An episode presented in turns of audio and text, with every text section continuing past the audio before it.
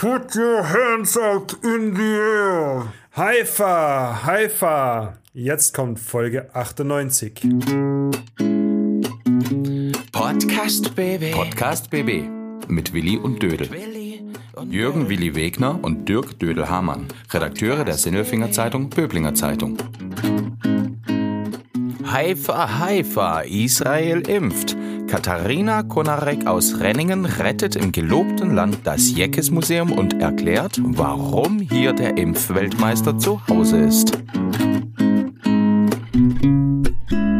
So, hallo zusammen an diesem wunderbar furchtbaren, was haben wir heute für einen Tag? Keine Ahnung, mal wieder Winter im April. Ähm, gestern war es noch ein bisschen Frühling, also ist heute Montag und ich bin aufgewacht mit Schnee. Hallo Willi, hallo da draußen. Willi, wie geht's dir? Mir geht's ganz gut. ich war nicht in dem Schnee unterwegs. Ich bin ja hier zu Hause irgendwie und und ähm, habe gerade ein Gespräch gehabt, das wir gleich anhören mit der Katharina Konarek äh, nach Atlanta und hatte so das übliche Problem zwischen denen war auf einmal äh, die Verbindung weg. Mhm. dann mussten wir dann über andere Leitungen gehen, was nicht so richtig geklappt hat. Und sehr spannend auf jeden Fall. Die Tücken des Alltags. Aber immerhin, ich war im Trockenen im Unterschied zu dir. Bist du echt mit dem Fahrrad ins Geschäft gefahren? Ja, natürlich, ja, natürlich. Und dann im Geschäft, dann sitze ich in Sindelfingen und auf einmal sind wir in Haifa und sind mit Katharina Konarek in Atlanta und wieder zurück. Und es ist schon spannend. Das ist wie bei Cable Guy, wo der, wo der Jim Carrey dann auf dieser riesen Satellitenschüssel sitzt und sagt, wow, alle Programme der Welt. Auf der einen schaust du Schlamm-Wrestling und auf der anderen spielst du Mortal Kombat mit deinem Kumpel in Vietnam. so ist die Welt gerade. Ja, so, so, so komme ich mir auch vor. Apropos äh, alle Programme dieser Welt. Du hast den Newsletter gelesen, ein SZBZ Newsletter wieder letzte Woche. Mhm, Mache ich immer. Um, ähm, und kriegst du so eine, das, kürzeste, du kriegst das kürzeste zusammengefasst und äh, SZBZ kannst du es bestellen. Ich finde ihn gut, ja. Ja, Wieso? weil du hast auch eine, eine, eine interessante Frage raus an mich irgendwie vorhin gestellt. Nämlich, da geht es um den, um den Markstadter Hölzersee und mhm. der ist nicht ganz sauber. Nein, der ist nicht ganz dicht. Ach so. das ist ja nicht so, das ist ja dasselbe. Wenn einer nicht ganz sauber ist, dann ist er auch nicht ganz dicht. Das kann man wahrscheinlich so zusammenfassen, ja. Keine Ahnung, warum der nicht ganz dicht ist, ob das damit zu tun hat, dass er nicht ganz sauber ist. Manchmal muss man so einen See auch ablassen, gell? aber wie kann ein See nicht ganz dicht sein? Also, der ist undicht, der, der, kann sein Wasser nicht halten. wenn, man, wenn man Stöpsel zieht? Das gibt's ja übrigens wirklich, so ein Stöpsel in manchen Seen. Ich weiß aber nicht, ob im Hölzersee, das ist doch so ein Natursee. Zum Beispiel der Klostersee in Sindelfingen. Jetzt mhm. lernst du wieder was. Pass mal auf. Ich stelle jetzt mal Frage. Wie heißt der Stöpsel in einem See? Ähm, Fropf. Na? Nein, Mönch. Die haben einen, ja, so ein See hat einen Mönch und äh, den zieht man dann auch tatsächlich manchmal, wenn man ihn ablassen will. Das hat man im Klostersee vor ein paar Jahren gemacht und dann hat man den ganzen Fisch, äh, See abgefischt. Da hat man auch Wälse rausgeholt, so zwei mhm. Meter große Wälse. Ich war damals dabei habe darüber berichtet, auch so einen riesengroßen Karpfen und tausende von Fischen waren da drin im, im Klostersee, in dem, ja, der, der schönste See, würde ich sagen, der Doppelstadt Sindelfingen-Böbling müsste der Klostersee sein. Auf jeden Fall hat man das äh, damals abgelassen und das war, das war erstaunlich. Und da haben die den Schlamm rausgeholt, die haben den entschlammt, damit praktisch die äh, Pflanzen und Tiere überleben können. Und da war der dann auch nicht mehr ganz dicht, weil die haben den Mönch gezogen und es war nicht der Ramon-Mönch. Also das, ja, so war das. Das jetzt mit deinem, mal, mal kurz mit deinem, mit deinem schönsten See der Doppelstadt, wie auch immer, da waren jetzt ganz viele fürs Inhaltliche und Sachliche und Faktische Fehler Fehler dabei. Ähm, aber warum sitzt da ein Mönch im See? das ist die große Frage. Warum sitzt ein Mönch im See? ja, keine Ahnung, es heißt halt so. Dann sollten wir Was ist der Bildungsauftrag? Vielleicht sollten wir dafür in den Hölzesee einfach einen Mönch reinschmeißen und dann hat man den wieder dicht. Mhm. Gibt es in Dings in Böbling nicht auch den Mönchswasen? Das ist doch auch ein See. Oh, jetzt geht's aufs Glatteis, die ganze oh, Geschichte. Das ganze, es gibt einen Mönchweg, aber der ist am oberen See. Am oberen See In ist der Mönchweg. Und dann ist Ach, vielleicht, und deswegen ist wahrscheinlich der obere See auch immer dicht, weil hm. da gibt's nicht nur einen Mönch im See, sondern sogar noch einen Weg nebendran. Wo geht der denn vorbei, dieser Mönchweg? Ist ja, direkt, direkt oben da ja, genau. darüber, da wo, wo diese, diese Blöcke stehen vom, von eurem Stadtjubiläum, wo man durchgucken kann und dann die Stadtkirche sieht. Ja, das war ja mal eine Straße. Das, das war ja mal eine Straße und die ist dann ja dann zugemacht worden. Aber da sind früher Autos lang gefahren. Und da so. diese, diese, diese Querverbindung zur Tübinger Straße ist der Mönchweg. Hm? Jetzt fahren da keine Autos, fahren sowieso keine Autos mehr, fahren nur noch Fahrräder und Dödel auch bei Wind und Wetter in die Zeitung. Komm, wir lassen das. Wir, wir, wir reden jetzt über, über ähm, hochwertige äh, Dinge, mhm. lieber, oder? Absolut. Mit Katharina Konarek. Absolut. Über äh, Museen, Jecke, Museen hat auch was mit See zu tun, gell? Ja. Oder Museen oder entschuldigen Sie vielmals für diesen Vergleich. ähm, das ist ein anderer See. Ja, Jeckes, nicht Jecke. Jeckes, wir reden über Jeckes. Jeckes. Über Jeckes. Und wir und über Impfweltmeister und BioNTech, Pfizer, wie sie sagt. Und Orangen. Und Basketball. Und Orangen? Mhm. Und Basketball. Oh ja, da ist eine ganze Menge drin. Okay, komm, wir flitzen mal rüber über den großen Teich, oder? Wohin? Zu unserem Mensch der Woche. Klaus Vogt, Präsident VfB Stuttgart. Ich bin württembergische Bierprinzessin. Tim Kühnel, ich bin Kandidat in Love Island Staffel. Stefan Welz, Oberbürgermeister der Stadt Böblingen. Die Stimmen vom Elfle und vom Viertle bei Willi und Dödel. Hallo! So, hallo Katharina, schön dich schon wieder zu sehen, ist gar nicht so lange her. Wann war das das letzte Mal, dass wir uns gesehen haben? Das war vor drei, vier Wochen, gell? Sowas. So ungefähr, ja. Mhm. Und ähm, damals haben wir gesprochen über das äh, Museum, das du nach Haifa holen möchtest, weg von Tefen. Das erklären wir nachher alles. Es ist sehr, sehr interessant. Gibt es da einen neuen Stand jetzt? Hab, hast du das Museum gerettet? Ähm, tatsächlich, kurz nach unserem Gespräch ähm, gab es noch einen Staatsbesuch zwischen dem israelischen Präsidenten äh, Ruben Rivlin und dem deutschen Außenminister Heiko Maas. Und bei diesem Besuch ist auch das Museum zur Sprache gekommen und das Auswärtige Amt hat dann, also am Anfang hat das Auswärtige Amt gesagt, ähm, zur Rettung des Museums stellen sie 200.000 Euro zur Verfügung. Und nach diesem Treffen, kurz nach unserem Gespräch, hat das Auswärtige Amt gesagt, okay, ihr braucht mehr Geld, also eine Million Euro. Das heißt, ähm, das Museum ist gerettet. Ähm, was wir jetzt noch brauchen, ähm, ist quasi eine Langzeitfinanzierung. Ne? Also weil wir wollen ja mit dem Museum arbeiten und mit den Dokumenten arbeiten und da sind wir gerade dran. Aber wir haben tatsächlich in der letzten Woche auch schon die ersten Kisten aus dem Archiv, aus den alten Gebäuden abgeholt und bei uns in Haifa eingelagert. So, und jetzt hören wir schon. Eine Million und 200.000 und Auswärtiges Amt. Und wir sehen schon, ohne zu wissen, wohin die Reise geht, sie wird sehr, sehr interessant. Also wir haben jetzt hier auf der anderen Leitung, auf der anderen Seite einer sehr langen Leitung, nicht mal nach Israel, sondern nach äh, in die USA, die Katharina Konarek. Äh, wir haben eine gemeinsame Vergangenheit. Äh, du hast mal äh, ein, ein äh, warst freie Mitarbeiterin bei uns bei der SZBZ, äh, schreibst gerade deine Doktorarbeit über super interessante Themen, hast äh, eine Masterarbeit geschrieben, bist die Tochter von Ernst Konarek, dem Schauspieler, der ja auch Theaterhaus und Stuttgart und Staats, Staatstheater, ne? Richtig? Und aus Wien und Fernsehen und man kennt ihn. Passt das alles hin? Und du bist eine Renningerin und wir freuen uns sehr, mit dir zu sprechen. Döl, jetzt bist du baff, gell? Ich bin total baff, weil ihr redet dann über Haifa und du sitzt aber in Atlanta gerade, also in den USA und jetzt erzähl mal, was, was, was, was ist es da mit dem Museum? Also für mich jetzt als, ich habe es in der Zeitung neulich gelesen, aber wenn ich jetzt nur so zuhöre, was machst du in Atlanta mit einem Museum in Haifa? Ja, das ist äh, ja tatsächlich ein bisschen eine lange Geschichte. Ne? Auch äh, wie es der Willi schon gesagt hat, eigentlich, eigentlich ist ja der Willi an allem schuld, weil ähm, das. Willi ist schuld an dem Museum in Haifa.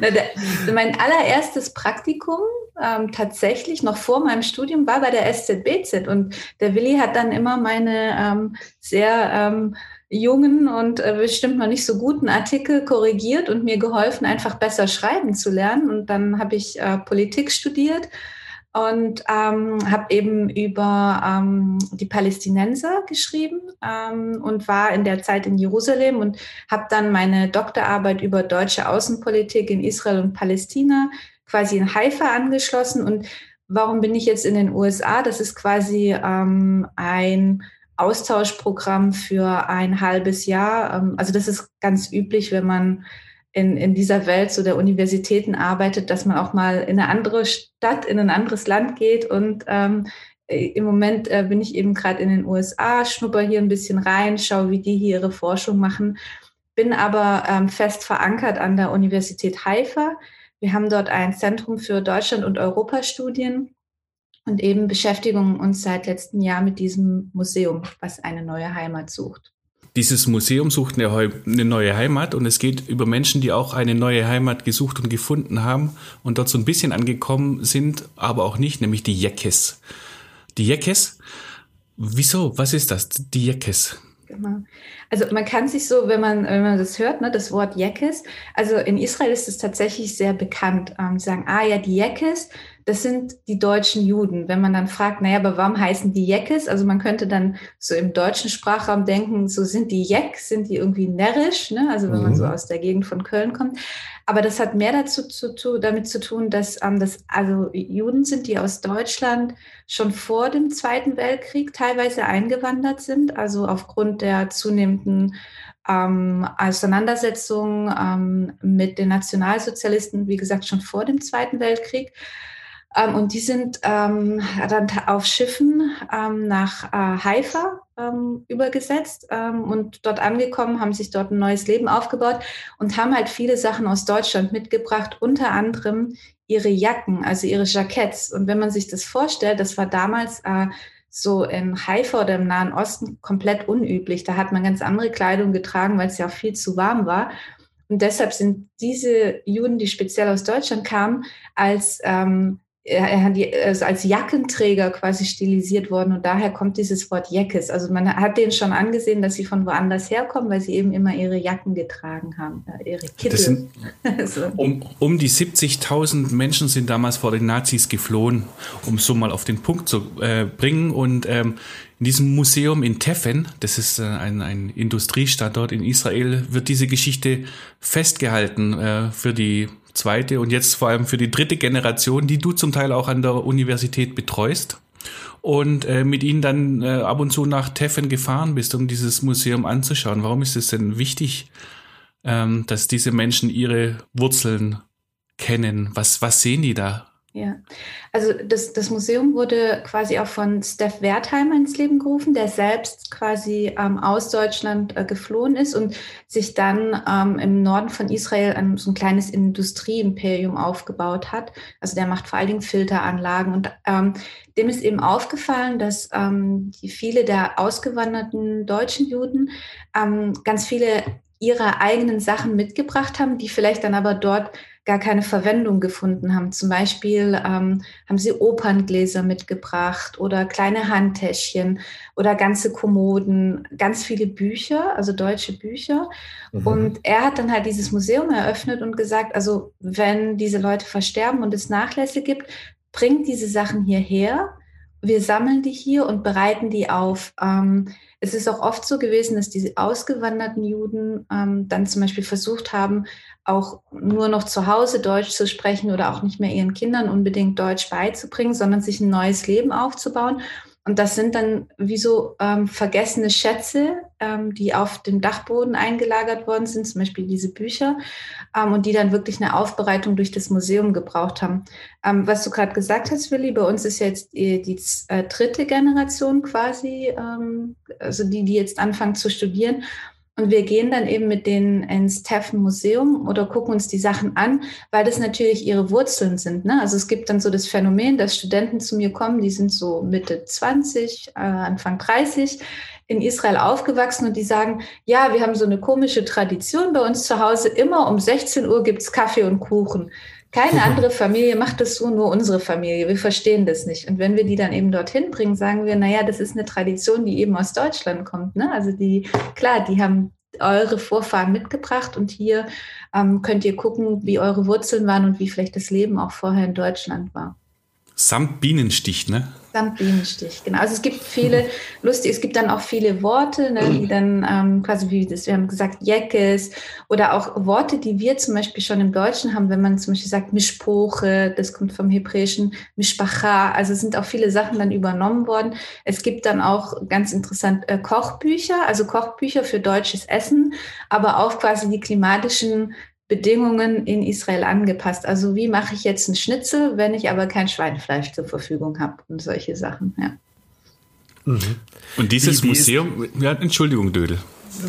Ich wollte jetzt mal fragen, so, so ich als jetzt äh, Sidestepper, weil der Willi ist drin in dem Thema, ich bin's nicht. Ähm, die, die Jecken, mit denen du dann da zu tun hast, ähm, fühlen die sich als Jeck? Oder wie sagt man das? Jeckes, oder, oder sind die, sind die, sind die, sind die äh, einfach komplett äh, integriert als ganz, ganz äh, übliche Israeli oder, oder, oder wie muss ich das sehen? Mhm. Ähm, also wenn man so immer von draußen äh, auf Israel drauf guckt, ne, denkt man, ah, das ist ein sehr homogenes Land. Ähm, ist es aber tatsächlich nicht, weil sie sich, also ähm, so der, der israelische Staat ist ja ein jüdisch-demokratischer Staat. Das mhm. heißt, er bietet äh, Juden aus der ganzen Welt die Möglichkeit einzuwandern und äh, Staatsbürger zu werden. Und jetzt kann man sich vorstellen, ähm, es gibt dann halt äh, diese Jekes, also ausgewanderte oder äh, Menschen, die eben aus Deutschland oder aus Europa ausgewandert sind und diese Vorfahren haben. Und dann gibt es aber auch Leute, die kommen aus Marokko, aus dem Irak, ähm, aus Äthiopien und äh, oder aus, aus der ehemaligen Sowjetunion. Und was sie eigentlich in der Theorie alle vereint, ist der jüdische Glaube der Glaube wurde aber oft in den Familien nicht bis ins Detail praktiziert. Und das heißt, man hat sich schon so dieses Deutschtum teilweise bewahrheit, also quasi konserviert. Es gab dann auch ähm, eine lange Zeit eine, eine, Zeitung auf Deutsch für die deutschen Juden. Ähm, es gibt zum Beispiel in, in Haifa das Café Heine, Ne, wo, ähm, und da, da, sieht man auch wirklich, wer geht dahin. Also das ist vielleicht für jemanden, der aus Marokko eingewandert ist oder aus Äthiopien, ist so diese Idee so, wieso muss ich jetzt um 16 Uhr einen Kaffee trinken und so einen Bienenstich essen, ist komplett äh, aus dem Konzept gefallen. Und das wird schon ähm, weitergetragen oder beinhaltet. Und äh, gerade jetzt die dritte Generation, also quasi stellt ganz viele Fragen über die Großeltern. Die zweite Generation weniger, weil dann auch immer gesagt worden ist, wir wollen ein neues Leben anfangen, wir wollen nicht mehr diese Verbindung zu Deutschland haben. Aber die dritte Generation fragt viel stärker nach, ähm, auch nach der Sprache.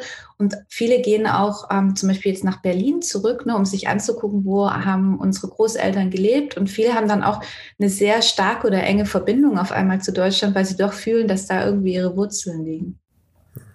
Komplett faszinierend. Das jetzt verstehe ich auch dieses Engagement in der ganzen Sache. Willi, was wolltest du denn? Geht nämlich genau um dieses Engagement. So kriegt man die Sache nämlich noch rund. Es geht jetzt im Moment darum, eben dieses Museum zu retten. Und das macht die Katharina. Ähm, die Nachfahren von Steff Wertheimer haben das Gelände verkauft. Ne? Und äh, deshalb musste dieses äh, Museum weichen. Und äh, du setzt dich dafür ein, also du machst es nicht alleine, aber du setzt dich dafür ein, dass dieses Museum überlebt und an die Uni nach Haifa kommt, ne? Da gibt's äh, das Hechtmuseum, da wäre noch Platz da dafür, aber eben noch kein Geld. Und darum geht's jetzt gerade, dieses Geld zu sammeln. Habe ich das richtig zusammengefasst? Ja, super gut. Also das gibt schon ein Museum eben an der Uni Haifa. Das muss natürlich jetzt dann ein bisschen umgebaut werden, weil dann natürlich mehr Exponate kommen. Das ist die eine Sache. Und das zweite ist, ähm, also man kann es, glaube ich, so zusammenfassen, das ganze Archiv aus dem Museum besteht ungefähr aus 500 Boxen und einige von denen sind noch gar nicht geöffnet. Und so unsere Idee, also das, wie gesagt, bin nicht ich alleine, das ist ähm, äh, der Leiter unseres Zentrums, Professor Stefan Ihrig vor allen Dingen, der sich da auch sehr persönlich für einbringt. Also alle wundern sich immer so, ah, warum setzt ihr euch so dafür ein? Ist das Teil eures, euer, eures Arbeitsauftrages? Wir sind vom Deutschen Akademischen äh, Austauschdienst äh, mitfinanziert, unser Zentrum. Äh, ist es vielleicht auch, aber es ist natürlich schon viel ähm, das persönliche Engagement von äh, Stefan Ihrig, ähm, das damit reinspielt, der auch selber Historiker ist. Und die Idee ist einfach, ähm, das Archiv quasi wieder lebendig zu machen. Das äh, Museum war vorher ähm, im Norden von Israel ziemlich schwierig zu erreichen. Ähm, und wir wollen das eben in die Uni integrieren und in dieses Hechtmuseum, weil dort viel mehr Menschen vorbeikommen Ähm, es ist angefangen worden, das äh, Archiv auch schon teilweise zu digitalisieren, also dass man nachher auch zum Beispiel aus Sindelfingen oder Böblingen Zugriff darauf hat. Mhm. Und die Idee ist dann auch wirklich Projekte zu entwickeln, dass Schulen das nutzen können, Besucher, die kommen und das einfach ein bisschen breiter aufzustellen, dass es einfach nicht ein Archiv ist, was irgendwie in der Kammer liegt, sondern was Leute wirklich benutzen können und Familiengeschichten einsehen können und Geschichte lebendig lernen. Das Ganze in der Stadt, in der man arbeitet, ne? in HE verarbeitet man. Das, das habe ich mir fast merken können. Was in, wie, wie, wie geht der Spruch nochmal in Israel? Da kommen die Pampelmusen her. Nee, pass mal und, auf. Und die Orangen, und die genau. Orangen. Ja, ja. Genau. Aber genau, also wir haben gesagt, es gibt nicht, das Land ist einfach nicht so groß, also flächenmäßig so groß wie Hessen und es gibt eigentlich drei große Städte und wir haben gesagt, in Jerusalem wird gebetet, in äh, Tel Aviv wird gefeiert und in Haifa wird gearbeitet. Vielleicht auch deshalb Haifa. auch was sehr Deutsches, ne? Also die Stadt ist schon sehr deutsch geprägt, Haifa, kann man schon nicht anders sagen. So, und man sieht, äh, du kennst dich da saumäßig gut aus. Äh, angefangen mit deiner Masterarbeit war, hast du in Jerusalem, hast du gesagt, ne? Da ging es dann über, über Arafat und seine Ableger und solche Sachen, da hast du drüber geschrieben.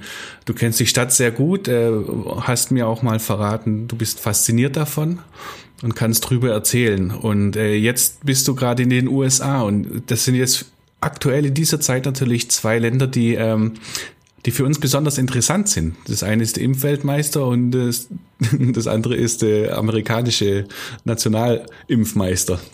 Darf ich da mal ganz kurz rein? Weil das ist ja voll schade. In Israel sind ja bald alle geimpft und du bist in den USA. Richtig. Um, ähm, und kriegst du dann trotzdem deine Spritze? Ja, also ähm, die USA hat äh, ganz stark aufgeholt in den letzten Wochen. Das habt ihr bestimmt auch mitverfolgt, weil auch ähm, äh, der Johnson Johnson Impfstoff dann zugelassen worden ist. Und ich bin hier an der Emory University in Atlanta und ähm, das ist tatsächlich sehr ähnlich. Ähm, die USA und Israel unterscheiden sich da nicht im Gegensatz zu Deutschland. Die meisten Unis hier sind privat. Das heißt, ähm, wir haben eigentlich schon einen, sehr hohen Standard. Wir werden hier an der Uni zweimal pro Woche getestet, also umsonst. Wir bezahlen dafür nichts. Und wir waren äh, mit die ersten, ähm, die hier ins Impfzentrum durften. Also es gibt hier immer die Möglichkeit, zum Beispiel sich als Freiwillige einzutragen. Ich habe irgendwie, glaube ich, vier Nachmittage inzwischen Freiwilligendienst gemacht in einem Impfzentrum. Und die Impfzentren hier in den USA sind ziemlich äh, anders von dem, was ich so aus Deutschland höre. Also es sind riesen Malls, die komplett geschlossen werden und wir schleusen so pro Tag durch so ein Impfzentrum fast 10.000 Menschen. Und ich habe da Freiwilligendienst gemacht, also ich habe den Leuten geholfen, ihre Formulare auszufüllen. Und das ist ein, ein Riesenapparat. Das heißt, ähm, also ich habe tatsächlich meine erste Impfdosis Pfizer BioNTech schon vor drei Wochen bekommen und die nächste bekomme ich tatsächlich auch heute meine zweite Dosis. Und also hier inzwischen in dem Bundesstaat, in dem ich bin, der heißt Georgia, das ist also im Süden mhm. der USA, sind auch ähm, fast äh, zwei Drittel bald der Menschen über 18 geimpft. Hier werden inzwischen auch Leute geimpft, die zwischen 16 und 18 sind, wenn die Eltern das erlauben. Also das ist sehr gut angelaufen hier. Ein zweiter Impfweltmeister vielleicht nach Israel. BioNTech kommt ja aus Deutschland, ne? Und äh, in den USA wird damit ordentlich geimpft, in Israel noch mehr, aber über das Vorgehen sind dort nicht alle einverstanden gewesen in Israel, ne, mit dem Datenschutz. Wie hast du das denn mitgekriegt? Ja, also das muss man vielleicht auch dazu sagen, weil alle dann auf Israel geschaut haben und gesagt haben, oh toll, wie können die das so gut machen? Ähm, also eine Sache, ähm, die man auf jeden Fall auch wissen muss, ähm, dass Israel die Dosen BioNTech Pfizer ähm, zu einem Preis gekauft hat, der dreimal so hoch lag wie den Preis, den jetzt Deutschland bezahlt pro Dosis. Und ähm, der Ministerpräsident Benjamin Netanyahu hat mit dem Unternehmen Pfizer BioNTech quasi ein Abkommen geschlossen, das gesagt worden ist, also ihr könnt ähm, Israel als äh, Testlabor benutzen. Das heißt, alle Leute ähm, werden geimpft und keiner bekommt jetzt irgendwie einen richtigen Aufklärungsbogen oder irgendwas. Und die, die Daten der Geimpften werden einfach weitergegeben an Bion, ähm, äh, also an Pfizer BioNTech ohne dass jetzt äh, irgendwer sagen kann, nee, ich möchte aber nicht, dass meine Daten weitergegeben sind. Also Israel hat da eine sehr ähm, lockere äh, Datenschutzpolitik im Allgemeinen. Also man ist viel stärker überwacht. Ähm, hat natürlich auch mit der ähm, Konfliktsituation zu tun. Ähm, aber ähm, das war halt, also schon ein Kritikpunkt oder äh, quasi auch verständlich, warum wurde dort so schnell geimpft, weil ähm, Pfizer gesagt hat, auch praktisch, da können wir einmal einen kleinen großen Laborversuch starten. Das sind auch quasi nur acht Millionen Menschen. Das Land ist sehr klein man, ähm, und die, es gibt nur vier große Krankenkassen und die Krankenkassen haben ihre eigenen Kliniken. Das heißt, auch die Auslieferung vom Impfstoff war viel einfacher zu organisieren als in Deutschland. Man hat mehr Geld bezahlt und man hat gesagt, man gibt die äh, Krankenakten der Patienten, die geimpft worden sind, weiter. Bis heute sind es 60 Prozent der Israelis, die geimpft worden sind und Pfizer verfügt jetzt über kompletten Patientendaten. Mhm. Das klingt so ein bisschen wie, wie Roulette spielen. Da hat man alles auf schwarz gesetzt und dann anscheinend damit auch noch Erfolg gehabt. glücklicherweise. Ähm, das gibt ja auch einiges äh, Leben wieder zurück. Ja, also die Diskussion ist dann, also klar sind die Israelis erleichtert, ne? Und ähm, äh, wenn wir jetzt schauen, das ist übrigens auch fast ähnlich in den USA und in Israel, also auch wir hier in Atlanta, wir können wieder in Restaurants gehen. Ich kann äh, in zwei Wochen zu einem NBA-Basketballspiel äh, gehen. Also es wird langsam wieder geöffnet. In Israel ist das Leben fast wieder schon zur kompletten Normalität zurückgekehrt. Dort wurde ähm, jetzt letzte Woche beschlossen, dass man auch keine Masken mehr tragen muss. Also das ist schon so. Die Frage ist halt, wie lange bleibt es so, ähm, muss noch nachgeimpft werden. Und das ist ja, glaube ich, die Frage die ganze Zeit in, in der Pandemie. Ähm, macht es Sinn, wenn nur ein Land alleine komplett geimpft ist? Wunderbar. Oder müssen wir nicht viel mehr solidarisch sein und schauen, dass äh, äh die gesamte Weltbevölkerung geimpft wird, äh, um das Virus halt wirklich effektiv zu bekämpfen? Ja, aber der Neid, spielt schon ein wenig mit, wenn du dann sagst, du darfst du zum Basketball, was darfst du denn anschauen? Ja, äh, ich habe, also, aber das ist wirklich ein großer, großer Traum, den ich mir erfülle. Also der Willi kann sich vielleicht noch dran erinnern. Ich habe ähm, äh, von klein auf Basketball gespielt ähm, äh, im TSV Malmsheim. Ich komme ja aus Renning slash Malmsheim mhm. und ähm, auch slash ist gut. Slash auch in Ludwigsburg. Und mein größtes äh, Favoriten NBA Lieblingsteam waren immer die Chicago Bulls und die kommen jetzt am 1. Mai nach Atlanta und dann schaue ich das Spiel Atlanta Hawks gegen Chicago Bulls an. Oh, Neid. Das klingt nach normalem Leben wieder. Wie ist es, wie ist es denn so eigentlich wieder normal leben zu können? Also das ist schon befreiend, oder? Ja, also äh, klar schwingt so ein bisschen immer ähm, noch eine Angst mit, ne? Oder ähm, äh, vielleicht, dass man sagt, ähm, wie, äh, sind, wie sicher sind wir jetzt? Ähm, und gerade vielleicht muss man auch sagen, in den USA, wenn man hier krank wird, ähm, hat man sehr hohe Krankenhausrechnungen und äh, das ist bestimmt nicht lustig. Aber klar ist es auf jeden Fall schon ein großes Privileg, ähm, einfach geimpft zu sein oder zu wissen, ähm, man hat zumindest irgendwie einen Schutz und man kann normaler leben, als es jetzt gerade vielleicht in Deutschland möglich ist. Ach ja, Basketball. Willi, das wäre schon gut, hm? Was, was wäre gut? Zum Basketball zu gehen. Mal wieder. Das wäre das wär nicht gut, das wäre sogar besser. Besser ist das. Besser ist das. Besser ist das. Besser ist das. So, ähm, Willi, du hattest ein besser ist das, aber ich klaus dir, ich mobs dir einfach weg, weil äh, wir müssen die Frage nicht stellen, ob Chicago Bulls oder Atlanta Hawks. Ähm, wir sind alle Kinder der Bulls. Aber ich habe ein besser ist das, ähm, besser ist das äh, Michael Jordan oder LeBron James. Die Frage an alle von uns. Also ich ja. Voll, also natürlich Michael Jordan. Was ist das für eine komische Frage, Dödel? Also bei mir ist es so, ich, ich hatte neulich diese Frage mit meinen Söhnen. Mhm. Ähm, die sind äh, die beiden großen 18 und, und 21 oder 19 jetzt und 21. Und ich habe dann gesagt, ganz klar, Michael Jordan, das ist einfach der größte aller Zeiten und die haben mich ausgelacht. Wieso haben die dich ausgelacht?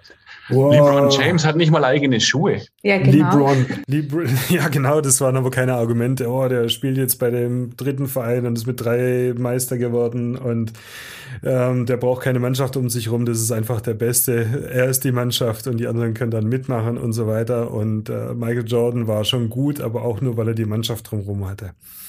Katharina, kennst du dich da aus? LeBron James, begegnet dir so ein Spieler? Hast du damit was zu tun? Ja, jetzt wissen, glaube ich, alle, wie alt wir sind oder wie veraltet wir sind, dank dieser Frage. Was ich jetzt tatsächlich gemacht habe, ähm, weil das war ja total unklar, ob das überhaupt klappt mit den Spielen und so. Und dann habe ich gedacht, ich muss jetzt mal Recherche machen, bevor ich da überhaupt zu den Spielen gehe. Und ich kannte keinen mehr von den neuen Spielern, von den Bulls und auch von den Chicago, äh, von den Atlanta Hawks. Und dann habe ich herausgefunden, dass da noch ein Deutscher mitspielt und ein Italiener, lauter Sachen, die ich nicht mehr wusste. Ich glaube, also ich bin wahrscheinlich einfach komplett outdated. Und tatsächlich habe ich festgestellt, hier in Atlanta ist NBA gar nicht so groß. Also die sind eher so auf Baseball. Also wenn du was in der Zeitung liest, dann ist es eher äh, Baseball und nicht mehr NBA. Wie heißen die denn in, in Atlanta, die Baseballer? Oh, das ist eine sehr gute Frage. Das oh, das tut mir leid. Das macht nichts. ich kann ich, dir weiß, sagen, wie das Logo aussieht. Ich weiß, wo sie spielen, so. genau, wir können haben, das dann so zusammenpuzzeln. Haben die nicht das Olympiastadion dann umgebaut in eine Baseballarena? Genau, das, das, das haben sie und äh, da gibt es dann immer große Diskussionen jetzt, ob das noch weiterhin dort sein soll oder verlegt werden soll. Also, ja. ja die heißen wahrscheinlich die, die Atlanta Coca-Colas oder ja. so. genau. Ja, aber die Dödel, die Frage ist ja gar nicht so schlecht. Ähm, ich beschäftige mich ja manchmal so der Beste aller Zeiten, die Besten und irgendwas. Und ich habe mir tatsächlich überlegt, wer war der beste Sportler, den ich jemals gesehen habe oder der, ja, für mich der beste Sportler schlechthin. Und bin da quer durch, war sogar beim Squash. äh, ja, Jahangir Khan und Janshar Khan und weiß der Geier was, haben alles Mögliche überlegt und natürlich ähm, der großartige Muhammad Ali, Ali, Ali habe ich gerade gesagt, aber klar, Michael Jordan ist unantastbar. Mhm. Besser noch als, als Carsten Ramelow. Ja. das wäre auch ein cooler Folgentitel. Michael Jordan ist besser als Carsten Ramelow. Um, ähm, Absolut. Ja, dann äh, wir einigen uns auf Michael Jordan, Kids. Ähm, seid ihr für LeBron? Ähm, was soll das? Braucht kein Mensch wenn man Michael Jordan gekannt hat, dann ist es der. Punkt fertig aus. Liebe Katharina, vielen lieben Dank und Grüße nach äh, Atlanta. Sehr gerne. Hat sehr viel Spaß gemacht mit euch. Äh, bleibt weiterhin gesund, kein großer Impfneid. Ihr werdet auch geimpft werden und alles wird besser. Das ist ein schönes Wort zum Sonntag oder Montag oder ne, Dienstag. Alles wird wann, besser. wann auch immer die Leute äh, diese genau. Folge hören. Vielen Dank. Mach's gut, Katharina. Ja, Vielleicht sehen wir uns ja mal wieder hier in Renningen und anderswo. Sehr gerne. Macht's gut. Ja, tschüss. Podcast BB. Ein Angebot von Röhm Medien.